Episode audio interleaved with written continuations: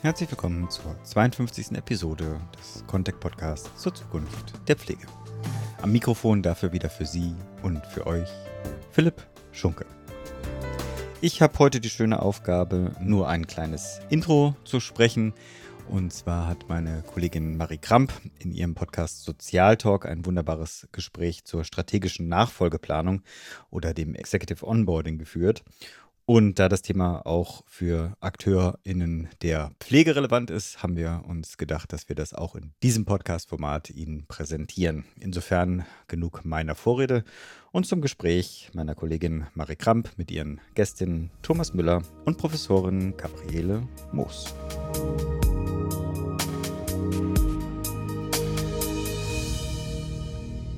Herzlich willkommen zu einer neuen Folge Kontext Sozialtalk. Wir melden uns heute aus einer etwas längeren Winterpause zurück und starten aber direkt mit einem höchst relevanten Thema, nämlich der strategischen Nachfolgeplanung. Wir wissen es alle, die Babyboomer-Generation, die im Moment noch einen Großteil der Führungspositionen in der Sozialwirtschaft bekleidet, geht nach und nach in den Ruhestand. Und jetzt gilt es natürlich, da eine vernünftige Nachfolgeregelung zu treffen, die richtige Person zu finden, die wichtigsten Anforderungen zu formulieren und aber natürlich auch, wenn dann die richtige Person, die neue Führungskraft gefunden ist, diese ordentlich an Bord zu holen. Also sprich das Executive Onboarding, also die fachliche und kulturelle Einarbeitung einer neuen Führungskraft sinnvoll zu gestalten, so dass keine Reibungsverluste beim Übergang entstehen. Für dieses Thema habe ich mir heute eingeladen unseren Geschäftsführer Dr. Thomas Müller, auch seines Zeichens Leiter von Conquesto Jobs und das Thema Nachfolgeplanung eins seiner Steckenpferde, sowie unsere wissenschaftliche Partnerin Professor Dr. Gabriele Moos vom Rhein-A-Campus in Koblenz. Mit diesen beiden habe ich nämlich zusammen mit einer weiteren lieben Kollegin ein Buch veröffentlicht, das da heißt Ihr Wechsel an die Spitze, die ersten 100 Tage im Job, wie der Einstieg optimal gelingt. Darüber möchte ich mit den beiden heute sprechen und freue mich auch schon sehr auf dieses Gespräch. Herzlich willkommen, Frau Professor Moos. Herzlich willkommen, Thomas. Ja, hallo, Frau Kramp. Hallo, Marie grüße dich. Hallo und herzlich willkommen. Wir starten direkt einmal rein. Thomas, bei dir. Das Thema Nachfolgeplanung wird ja immer relevanter. Das merkt ihr ja auch bei euren Besetzungsmandaten von Conquesto Jobs, glaube ich, ganz gut, dass es immer häufiger auch darum geht, lang gediente Führungskräfte, die jetzt in den Ruhestand gehen, nachzubesetzen. Und du wirst ja auch nicht müde zu predigen, dass so ein Verfahren auch einfach Zeit und eine gute Strategie braucht. Das Praxishandbuch Ihr Wechsel an die Spitze, das wir jetzt veröffentlicht haben, ist ja eine Folgeveröffentlichung zu unserem ersten Buch Der Wechsel an der Spitze, das ja schon 2016 erschienen ist. Wenn du jetzt mal an die vergangenen fünf Jahre zurückdenkst, was hat sich deiner Erfahrung nach in puncto Nachfolgeplanung in der Sozialwirtschaft getan? Und ist da das Bewusstsein für die Notwendigkeit eines strategischen Herangehens gewachsen? Ja, also ich würde sagen, letzteres schon, dass es einfach deutlicher wird, dass es auf jeden Fall sinnvoll ist, sich damit auch strategisch zu äh, befassen. Die ähm, Nachfolgeplanung als solches in der Sozialwirtschaft beschränkt sich häufig noch darauf, zu schauen, wer geht wann in Ruhestand, also quasi eine Erkenntnis zu haben über die Demografie im Unternehmen aber noch nicht äh, dahingehend, was tue ich jetzt eigentlich, um dem auch proaktiv entgegenzuwirken. Also wir mhm. erleben es immer noch häufig, dass uns Kunden kontaktieren, Gremien kontaktieren, die sagen, unser Geschäftsführer, der jetzt seit 25 Jahren an Bord ist, geht in einem Jahr, können Sie uns helfen? Ja, mhm. Das wird dann schon relativ sportlich, weil man natürlich immer auch rückrechnen muss. Wir mhm. denken also so einen Prozess quasi immer auch vom Ende her kommen, Stichwort Kündigungsfristen und erleben in der Hinsicht in der Tat mittlerweile schon eine Tendenz, die sagt, dass abgebende Unternehmen auch mittlerweile tatsächlich häufig auf Kündigungsfristen oder auf die Einhaltung der Kündigungsfristen pochen. Mhm. Das heißt, man muss schon realistischerweise mit einem halben Jahr Kündigungsfrist auch rechnen und muss eben schauen, dass man dann innerhalb von zwölf Monaten den kompletten Prozess mhm. inklusive Anforderungsprofil, Rekrutierung, Auswahl, Gremienentscheidungen, Rückfragen der Kandidaten, Vertragsverhandlungen etc. pp auch eben gut äh, zum Ergebnis bringt. Also mhm. insofern ist das, wie ich finde, ein differenziertes Bild und machen wir uns nichts vor. Wir sind jetzt bei dem Thema strategische Nachfolgeplanung erst am Anfang der Verrentungswelle. Das heißt, die große Welle und der Peak kommt erst noch. Insofern gibt es da sicherlich noch einiges zu tun. Hm. Ich würde hier vielleicht gerne so nochmal aus meiner Tätigkeit an der Hochschule vielleicht gerade noch so eine Erfahrung einwerfen. Was ich so in den letzten fünf Jahren erlebe, ist, dass wir zunehmend auch Unternehmen bei uns, ich sag mal, vor der Tür haben, die sagen, oh, wir suchen Führungskräfte, finden wir die vielleicht an der mhm. Hochschule. Also die, die verstärkt eben versuchen, direkt aus dem Hörsaal heraus, insbesondere Masterstudierende, dann auch abzuwerben. Wenn ich jetzt mal 10, 15 Jahre zurückdenke, da war das eher No-Go. Und wir hatten eher auch Probleme, ich sag mal, Praktiker aus Unternehmen der Sozialwirtschaft überhaupt, ich sag mal zum Beispiel in Vorlesungen mhm. einzubinden, wo ich jetzt eben schon da so gerade in den letzten fünf Jahren auch so einen Wechsel mhm. erlebe. Da arbeiten Sie ja auch, glaube ich, zwischendurch mit Frau Breyer und ihrem Team zusammen bei uns aus der Personalentwicklung, dass da diese Veranstaltungen bei Ihnen auch stattfinden. Ne? Genau, wir führen eben einmal im Jahr, immer im Oktober ein mhm. Assessment Center durch, wo wir dann auch gezielt zehn zwölf Vorstände oder Geschäftsführungen aus Unternehmen der Sozialwirtschaft einladen, die dann wirklich live im Hörsaal auch die Möglichkeit haben, mhm. sich die Führungskräfte von morgen dann auch anzuschauen in Form mhm. eines Assessment Centers. Ja, interessant. Das würde ja auch ein bisschen das Bild bestätigen, das äh, Dr. Müller gerade gezeichnet hat, dass da ein Bewusstsein wächst auf jeden Fall, dass äh, Nachfolgeplanung ein wichtiges Thema ist und dass da aber eben auch noch natürlich viel zu tun ist in dem Bereich, das auch strategisch anzugehen. Ne? Frau Moos, dann bleiben wir doch auch gleich einmal bei Ihnen und so ein bisschen in diesem Bereich der Forschung vielleicht auch. Wir haben ja diese neue Veröffentlichung mit einem Fokus auf das sogenannte Executive Onboarding angelegt, also die, die fachliche und persönliche Einarbeitung der neuen Führungskraft sozusagen an dem Punkt, wo sie schon gefunden ist. Und damit lassen wir in diesem Fall so ein bisschen ja den ganzen Akquiseprozess raus. Das findet man dann eher in der ersten Veröffentlichung von 2016, bei der Sie ja auch schon mitgewirkt haben.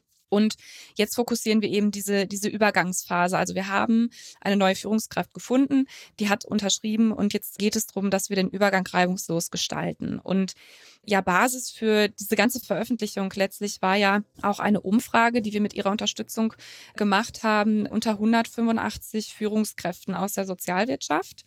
Und die haben wir ganz konkret nach ihren Erfahrungen bei der Einarbeitung in ihre derzeitige Position gefragt, aber eben auch nach deren Wünschen, also wie sie es sich beim nächsten Mal wünschen und vorstellen würden. Können Sie vielleicht einmal ganz kurz zusammenfassen, welche Ergebnisse Sie hier besonders spannend fanden? Ja, also die Studie hat natürlich viele mhm. spannende Ergebnisse. Aber ich will vielleicht auch mal eine Zahl aus, auch aus anderen Studien mal nochmal vorweg schicken, die einfach zeigen, dass circa 40 Prozent aller Nachfolger, Nachfolgerinnen auf der Top-Ebene in der Anfangszeit des Unternehmens verlassen. Also von daher würde ich einfach mhm. nochmal sagen, wie wichtig ja auch gerade diese erste Phase der Einarbeitung des Onboardings auch ist. Die Frage, was sind so für mich jetzt die vielleicht zwei zentrale spannende Ergebnisse der Studie oder vielleicht auch ein Stück weit ernüchternd ist für mich erstmal so das Ergebnis, dass nur knapp die Hälfte der Unternehmen äh, angaben, überhaupt einen mhm. Onboarding-Plan zu haben. Also das muss man sich natürlich schon überlegen. Ich bin selbst auch in, in verschiedenen Aufsichtsgremien von Sozialunternehmen und aus dieser eher Praxiserfahrung kann ich das auch mhm. berichten. Ja, also das ist auch meine Wahrnehmung, dass, wie gesagt, da kein Plan herrscht, sondern so wie eben auch Herr Dr. Müller auch schon gezeigt hat, dass man sich zwar irgendwie so rückwirkend überlegt, ja, wie viel Zeit brauche ich, wann muss ich suchen, aber wenn die Personen dann im Unternehmen sind, da dann wenig mhm. Strukturiertes stattfindet. Meine Erfahrung ist auch, wenn es gut funktioniert, ist vielleicht der Vorgänger noch da, so dass man dann eben, und das ist eben auch ein zweites spannendes Ergebnis, dass man noch eine Überlappungsphase hat. Unsere Studie hat allerdings gezeigt, dass die Mehrheit der Befragten sich eben so eine Überlappungsphase wünschen. Aber diese Überlappungszeit mit Vorgänger, Vorgängerin, aber auch nur in den wenigsten Fällen, ich glaube, das war bei knapp fünf Prozent, auch nur bisher in der Realität umgesetzt ist. Ja, absolut. Das ist auch sicherlich nochmal ein, wichtiges Stichwort, dieses Thema Überlappungszeit. Und da würde ich dann auch direkt einmal wieder abgeben, Thomas, auch mal so in die Praxis. Welche Dauer hältst du denn für angemessen, um ein ordentliches Onboarding mit Unterstützung der ausscheidenden Führungskraft durchzuführen?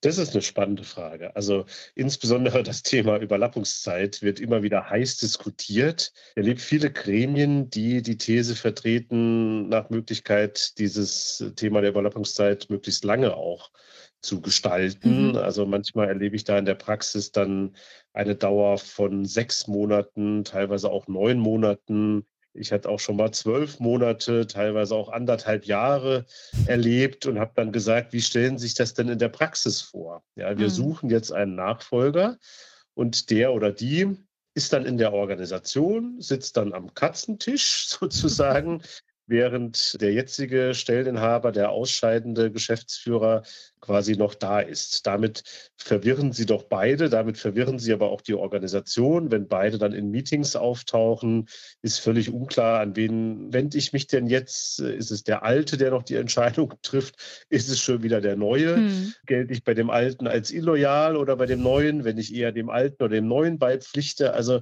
da habe ich in der Praxis wirklich äh, totale Verwirrung und Kuriositäten erlebt, wo ich nur jeden auch vorwarnen kann. Etwas mhm. Pragmatisches hat sich wirklich so in der Zeit von vier Wochen, vielleicht auch sechs Wochen rausgestellt, mhm. dass man insbesondere auch Netzwerke, dass man so ein bisschen die Historie der Unternehmung übergeben kann, dass man auch nochmal Bauthemen und äh, Strukturthemen gut besprechen kann, neben Personalthemen. Mhm und dann eher nochmal nachher in der Überlappungszeit oder quasi, wenn der Vorgänger ausgeschieden ist, in Ruhestand gegangen ist, dann auch nochmal, ja, quasi sowas wie ein Beratervertrag macht, dass dann die Person auch nochmal punktuell bei Spezialfragen einbezogen werden kann. Das mhm. hat sich in der Praxis wirklich bewährt. Und diese Frage Onboarding, da würde ich auch nochmal sagen, oder ich würde es ein bisschen unabhängig davon betrachten, von der Überlappungszeit. Weil Überlappungszeit ist oftmals geprägt davon, dass der Vorgänger seine Sichtweise der Dinge erzählt. Mhm. Ja. Und jetzt ist es aber so, dass quasi seine Lösungen zum damaligen Zeitpunkt angemessen gewesen sind oder sein mögen aber für die Zukunft nicht unbedingt auch passen müssen. Mhm. Ja, insofern heißt dieses Thema des Executive Onboardings und des Coachings auch, nochmal ein Stück weit in die Zukunft zu schauen. Und da würde ich immer dafür plädieren, das auch ein bisschen zu trennen mhm.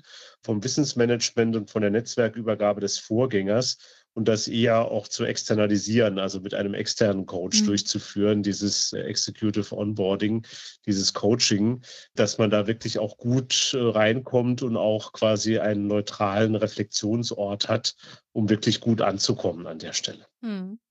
Okay, also das heißt, es ist irgendwie ein, es ist so eine Art zweischneidiges Schwert. Es kann sehr hilfreich sein, natürlich mitzubekommen, was die alte Führungskraft da oder die, sagen wir mal, die ausscheidende Führungskraft da gestaltet hat und auch die Netzwerke zu übernehmen. Aber es ist auch dann entsprechend mit Vorsicht zu genießen, dass es nicht zu lange dauert und ja. dass da eben auch noch ein neutraler Punkt dabei ist über einen Coach, beziehungsweise dass eben dieses, diese Onboarding-Phase so ein bisschen, also bereichert werden kann durch die Überlappungsphase, aber dass es nicht zwingend Ausgangspunkt diese Überlappungsphase ist, wenn ich dich jetzt richtig verstanden habe. Ja, also das würde ich auch noch mal ein bisschen illustrieren. Es mhm. gibt auch Organisationen, die sagen, es soll auf keinen Fall eine Überlappungszeit da sein, weil wir mhm. es mal bewusst anders machen wollen. Ja, und weil mhm. wir auch den Nachfolger nicht prägen wollen aus den Erkenntnissen, die der Vorgänger gesammelt hat, weil einfach die Zeit eine andere ist. Wir haben ja auch Nachfolger, die quasi äh, da selber loslegen wollen und nicht quasi sich davon prägen lassen wollen, was der Vorgänger über die Organisation auch denkt. Ja. Mhm. Und äh, dieses ganze Thema der Überlappungszeit heißt natürlich auch, dass sich auch so ein Gremium, also ein Aufsichtsgremium, aber auch nachgeordnete Führungskräfte, dass aber auch die Organisation quasi vorbereitet werden muss, übrigens schon vor der Überlappungszeit und mhm. vor dem Onboarding, auch auf diesen Wechsel, ja, dass man auch nochmal überlegt, was heißt das denn auch für mich persönlich? Was heißt das für die Organisation? Wie müssen sich Dinge auch ändern? Wie müssen sich vielleicht auch Strukturen verändern? Mhm. Das fängt ja schon bei der Frage an, wenn es bisher eine Einzelspitze ist, bleibt es eine Einzelspitze oder muss ich auch mhm. Ressorts nochmal aufteilen? Muss ich Strukturen verändern? Also das ist schon vielschichtig und es zeigt sich einfach in der Praxis, dass es gut investiert ist, da sich zu beginnen und mhm. vor einem solchen Prozess eben genau im Rahmen dieser strategischen Nachfolgeplanung auch dazu Gedanken zu machen. Wenn man es nämlich nicht tut, fällt einem das hinterher auf die Füße und man erzeugt Unzufriedenheiten auf vielen Seiten. Und das gilt es eben unter allen Umständen auch zu vermeiden. Es ist jetzt auch schon ein paar Mal gefallen, Aufsichtsgremium. Äh, Frau Moos, Sie haben auch gesagt, Sie sind ja auch in verschiedenen äh, Aufsichtsgremien in der Sozialwirtschaft auch aktiv. Und Thomas, du hast es gerade auch nochmal gesagt, dass natürlich auch solche Entscheidungen, was passiert mit der Organisation, vielleicht auch während dieses Nachfolgeprozesses, die müssen ja dort getroffen werden. Wenn wir uns vielleicht mal also die Frage stellen, wo liegt denn die Verantwortung dafür, dass dieses Executive Onboarding gelingt? Frau Moos, was sagen Sie? Liegt die beim Gremium, also beim Aufsichtsgremium? Aufsichtsgremium? Liegt die allein bei der folgenden Führungskraft oder kann man das überhaupt so klar verorten? Wer ist dafür verantwortlich, dass das gut klappt? Mhm. Ich denke, Herr Müller hat es ja eben auch schon ein Stück weit äh, angerissen. Ich denke, man kann es nicht klar jetzt auf eine, auf ein mhm. Gremium oder eine Abteilung oder auf Vorgänger verorten oder zuordnen. Ich, ich sehe erstmal so vier Verantwortungsbereiche ganz stark in der Verantwortung sehe ich äh, den mhm. Aufsichtsrat mhm. oder die Aufsichtsgremien. Ich sehe auch in der Verantwortung die Personalabteilung. Ich sehe, sofern vorhanden, vielleicht auch den Vorgänger. Und wenn wir eben mehrköpfige äh, Vorstände oder Geschäftsführung äh, haben, dann durchaus auch die Führungspendants innerhalb der Führungsstruktur. Von daher würde ich immer sagen, das Thema ist eben auf mehrere Schultern zu verteilen, ja, und wie die einzelne Organisation, wie das einzelne Unternehmen das mhm. nachher ausgestaltet, muss man wirklich dann im Einzelfall sich anschauen.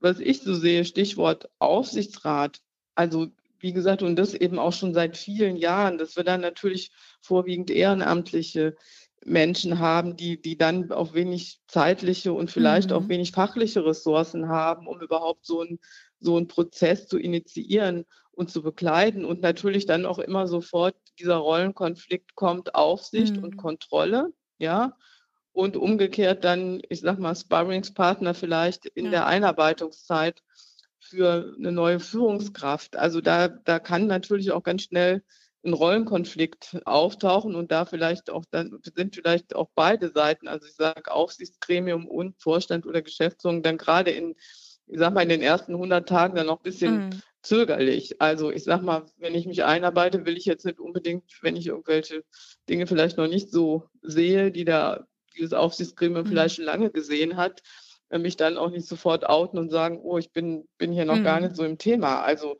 ich glaube, das ist äh, vielschichtig, aber meine Wahrnehmung jetzt gerade so Perspektive Aufsichtsgremium ist, ist die, dass die Aufsichtsgremien sich schon damit beschäftigen, okay, ja, wann starten wir eben mit der Nachfolgeplanung? Wann schreiben wir aus? Ja, wie lange vorher soll der Prozess sein?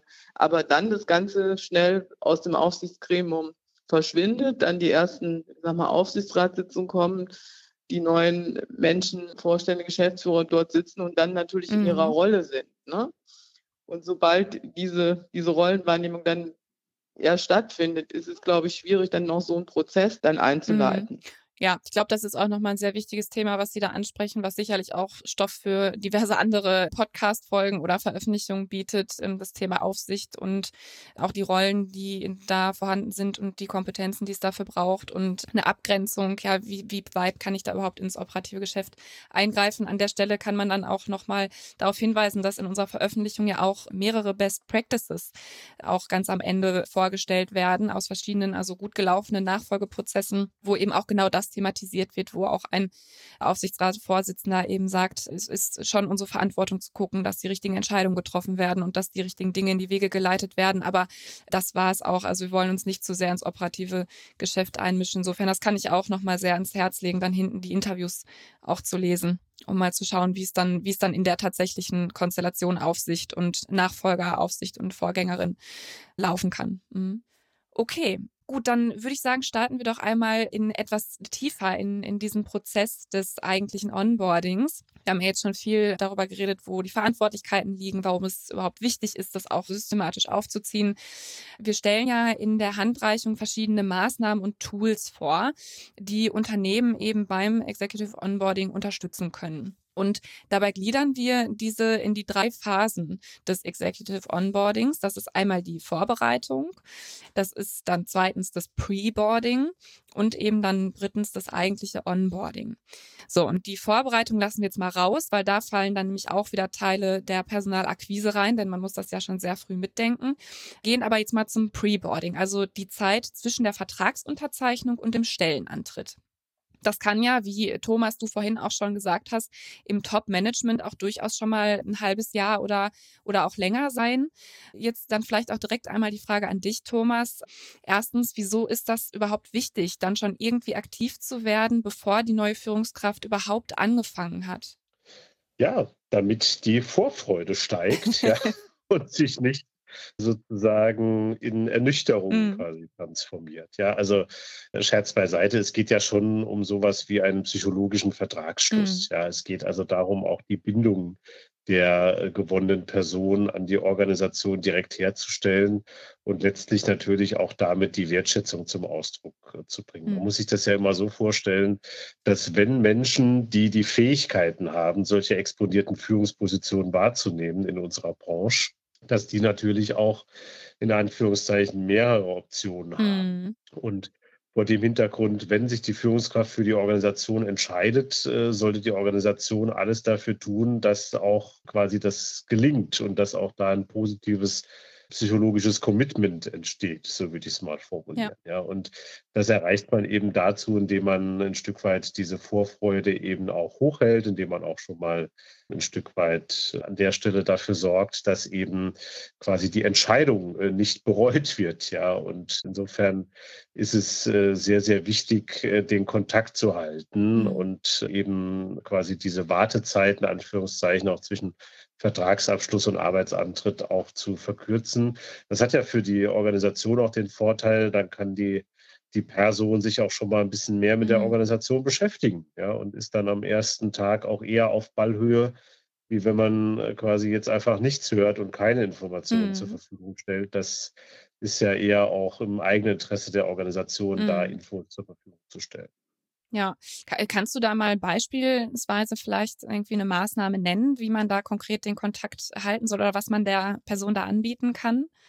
Ja, natürlich. Also zunächst mal Informationen, ja, mhm. jeglicher Art, ja, also von Protokollen, die man geführt hat, von Strategiepapieren bis hin auch zum persönlichen Gespräch mit dem Vorgänger, dass man sich nochmal trifft auf eine gute Tasse Kaffee, mhm. um Dinge zu reflektieren oder auch mit dem Aufsichtsgremium, dass man da schon mal dabei ist bei der einen oder anderen Sitzung, mhm. eher als, als Zuhörer oder auch bei Klausurtagungen. Das äh, ist auch ganz beliebt, dass man da zumindest schon mal Teilnehmer auch ist. Ein bisschen eben auch, habe ich auch schon erlebt, dass es auch Gastzugänge zum Intranet mhm. gab. Das ist wirklich vielfältig. Oder auch, dass man zu Sommerfesten oder zu mhm zu Neujahrsempfängen schon mal eingeladen wurde, um da ein Stück weit auch netzwerken zu können.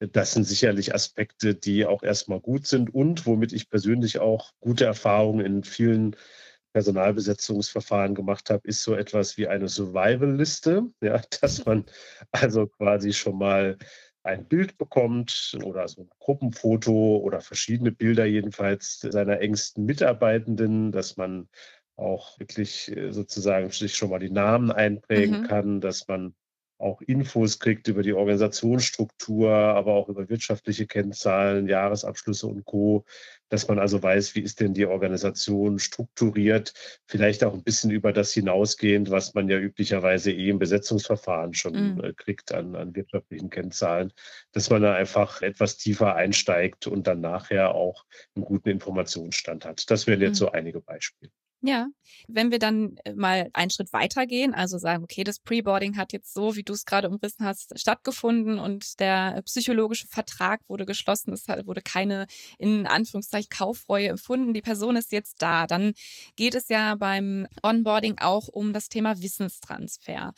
Frau Moos, wir haben ja in der Veröffentlichung gleich zwei Exkurse zum Thema Wissensmanagement bei der Nachfolgeplanung eingebaut. Vielleicht können Sie unsere Hörer und Hörerinnen noch einmal abholen. Warum ist der Wissens Wissenstransfer bei der strategischen Nachfolgeplanung so wichtig, beziehungsweise warum auch so kritisch? Ja, ich glaube, so ein ganz zentraler Punkt, auch gerade für die Sozialwirtschaft ist, dass gerade die sogenannten Babyboomer in den nächsten zehn, maximal 15 Jahren ausscheiden werden und diese alten Platzhirsche in Anführungsstrichen, die wir in der Führung ja doch alle noch erleben, gerade, also ist zumindest meine Wahrnehmung, ja, in sozialen Unternehmen, dass die natürlich ausscheiden und sowohl implizites, mhm. ja, als auch explizites Wissen mitnehmen. Und da wird natürlich die Frage sein, wie können wir insbesondere das implizite ja. Wissen so weitergeben oder in der Organisation halten, dass es im Grunde auch für die Organisation verwertbar mhm. ist. Ja, und ich denke halt so, dieses explizite Wissen ist ja auch relativ einfach mit Zahlen, Daten, Fakten. Herr Müller hat ja mhm. eben auch schon ein paar Sachen auch genannt, Organigramme, Bilanzen und so weiter weiterzugeben. Und da kann sich wahrscheinlich auch jeder dann schnell mhm. einarbeiten. Aber die Frage implizites Wissen und Führung, das ist ja im Grunde, wäre ja ein ganz neuer Forschungszweig, ja. Wie, wie gehen wir damit um? Wie, wie geben wir dieses stille Wissen weiter? Ich vergleiche das immer so ein bisschen wie, ja, ich kann sozusagen auf dem Fahrrad das Gleichgewicht ja. halten, ja. Aber ich kann nicht ja. erklären, wie ich tue. Ja, wie geht das? Ja, welche, äh, ich sag mal, Regeln gelten da physikalisch, ja. Und dann ist natürlich die Frage, wenn man dann sagt, okay, wie gebe ich denn implizites Wissen, was Führung mhm. betrifft, weiter, ja? Also ich kann führen, aber ich kann nicht mhm. sagen, wie es geht, ja? Wie, wie soll ich das in der Organisation weitergeben? Und dann ergibt sich natürlich auch ein Problem daraus, ja, dass 20 Prozent oder nur 20 Prozent des Wissens mhm. explizit ist und 80 Prozent des Wissens implizit. Und also schon allein diese Zahl macht ja eigentlich deutlich, egal welche Tools wir haben, wir werden viel implizites Wissen bei jedem Führungswechsel ja. verlieren. Ja, es war ein schöner Vergleich, den Sie da gerade mit dem Fahrradfahren äh, gebracht haben. Ich glaube, in, dem, in der Veröffentlichung haben wir auch so ein Zitat drin, das ich kann es jetzt nur sinngemäß wiedergeben. Das ist sozusagen implizites Wissen, ist das Wissen, dass man nicht weiß, dass man es hat. Ne? Und dass man es deshalb eben so schwierig benennen kann. Was man nicht benennen kann, kann man irgendwie auch nicht weitergeben. Das heißt, es ist irgendwie, wenn ich Sie richtig verstanden habe, fast unumgänglich, dass ein Teil des impliziten Wissens einfach verloren geht. Und wenn da jemand seit 25 Jahren an der Spitze war, wahrscheinlich umso mehr. Aber wir wollen natürlich jetzt nicht sozusagen den Leuten sagen, ihr könnt es nicht sichern, denn es gibt ja trotzdem immerhin Möglichkeiten, auch dieses implizite Wissen weiterzugeben, zumindest in Teilen. Welche Tools gibt es denn da für, für die gelingende Übergabe von, von solchem relevantem Wissen? Ja, also ich glaube, ein, ein Thema ist, oder das hat Herr Müller eben auch schon angesprochen, ist zum Beispiel auch der Austausch ja, zwischen dem Vorgänger und in Anführungsstrichen dem Nachfolger, sofern eben möglich, sofern die mhm. Chemie stimmt, ja, so, sofern das eben beide wollen und dass man sich vielleicht wirklich außerhalb des Tagesgeschäfts, ja, wir haben es in der Studie eben Tea Time genannt, man könnte vielleicht ja. auch Coffee Time sagen oder was auch immer. So, aber das ist natürlich auch nur, nur ein Instrument. Ich denke auch so aus meiner Erfahrung ist natürlich auch so die, die Frage, gibt es im Unternehmen eben Menschen, die frühzeitig dieses implizite Wissen vielleicht dann auch schon von der ausscheidenden Person mitbekommen mhm. haben. Also ich sage mal so diese klassische Position Assistenz des ja. Vorstandes, des, äh, des Geschäftsführers, äh, so, das sind ja so, finde ich, so Positionen, wo man im, im Grunde auch Wissen, implizites Wissen nochmal gut mhm. parken kann. Die Frage ist natürlich, mit welchen Tools kann ich das nachher auch abrufen? Ja wahrscheinlich auch da viel über Austausch und wahrscheinlich bleibt es dabei. Es muss einfach so viel Austausch wie möglich passieren in den verschiedensten Formaten. Also das Tea Time, Coffee Time, wie man es nennen möchte, ist ja sozusagen eins, das wir vorschlagen. Wir haben ja noch vorgeschlagen, auch so eine Art Telefon-Speed-Dating, dass man auch mit anderen Mitarbeitenden der Organisation machen kann, mit einem strukturierten Leitfaden, die Leute kennenlernen und so weiter. Aber das sichert natürlich trotzdem nicht zu 100 Prozent das implizite Wissen, das sozusagen mit dem Vorgänger oder der Vorgängerin ausscheiden würde. Aber ihr Appell, wenn ich sie dann richtig verstanden habe, ist einfach so viel Austausch wie möglich zwischen den WissensträgerInnen und der nachfolgenden Führungskraft zu ermöglichen. Ja, ganz genau. Dann schauen wir noch mal auf ein weiteres Tool, das wir auch ausführlich in dieser Veröffentlichung beleuchten, nämlich der Onboarding-Plan. Das hatten wir ganz zu Anfang schon mal von Ihnen gehört, Frau Moos, als es darum ging, dass von den befragten Führungskräften nur 50 Prozent angegeben haben oder noch nicht mal 50 Prozent angegeben haben, dass sie mithilfe eines Onboarding-Plans eingearbeitet worden sind. Thomas, einmal an dich die Frage vielleicht. Warum ist ein solcher Plan hilfreich? Und was gilt es bei der Erstellung von so einem Plan auch zu beachten? Also ein Onboarding-Plan ist an sich hilfreich, weil man ja nicht davon ausgehen kann, dass die neu ankommende Führungskraft sich schon orientieren kann, wenn die Organisation neu für einen selber mhm. ist. Ja, also es gibt auch immer wieder Gremien, die sagen, ja Moment, warum brauche ich einen Onboarding-Plan? Es ist doch, das ist doch ein Geschäftsführer, der muss sich selber onboarden. Ja. Ja, dann sage ich immer, das kann man so sehen, aber es ist äh, vielleicht für alle Beteiligten ein bisschen einfacher und es geht ein bisschen schneller, wenn man das sozusagen auch ein bisschen koordiniert mhm. und mal Hinweise gibt, wo man denn hinschauen könnte, was denn wichtig zu wissen wäre und wie man sowas gestalten könnte. Also Onboarding dient letztlich der Person, die neu kommt und es dient auch der Organisation, damit eben ein gutes äh, Zusammenarbeiten zeitnah eben ohne Reibungsverluste auch erfolgen kann. Mhm. Bei einer solchen Onboarding-Planung ist natürlich wichtig, das Ganze dynamisch zu gestalten, also nicht starr, weil Unternehmen auch immer ja, von externen Widrigkeiten oder ja. auch Spontanitäten oder auch internen Überraschungen sozusagen damit umgehen müssen, schlicht und ergreifend. Und insofern auch ein Onboarding-Plan flexibel sein, sein muss. Es macht sicherlich Sinn, den auch nochmal in Phasen zu unterteilen. Erstmal so ein kulturelles äh, Thema, so ein bisschen mhm. Netzwerke. Äh, an wen gehe ich denn ran? Dann aber auch nochmal wirtschaftliche mhm. Fragen, inhaltliche Fragen, die Fachlichkeit, äh, das Profil und Co. nochmal sauber zu, zu durchdringen und kennenzulernen. Also verschiedene Meilensteine auch in diesem Onboarding-Plan drin zu haben, macht sicherlich Sinn. Ziele und Maßnahmen gemeinsam zu mhm. definieren und auch abzustimmen, dass man da ein gleiches Verständnis hat und eben letztlich realistische Zielsetzungen und das Ganze auch nochmal quasi dann entsprechend auch zu reflektieren. Das erlebe ich häufig so, dass am Anfang, wenn überhaupt ein Onboarding-Plan äh, gemacht wird, dass der dann irgendwann mal aufgestellt wird, aber es interessiert einfach nachher keinen mehr, wie wurde der denn eigentlich mhm. umgesetzt und wie ist das denn gelaufen.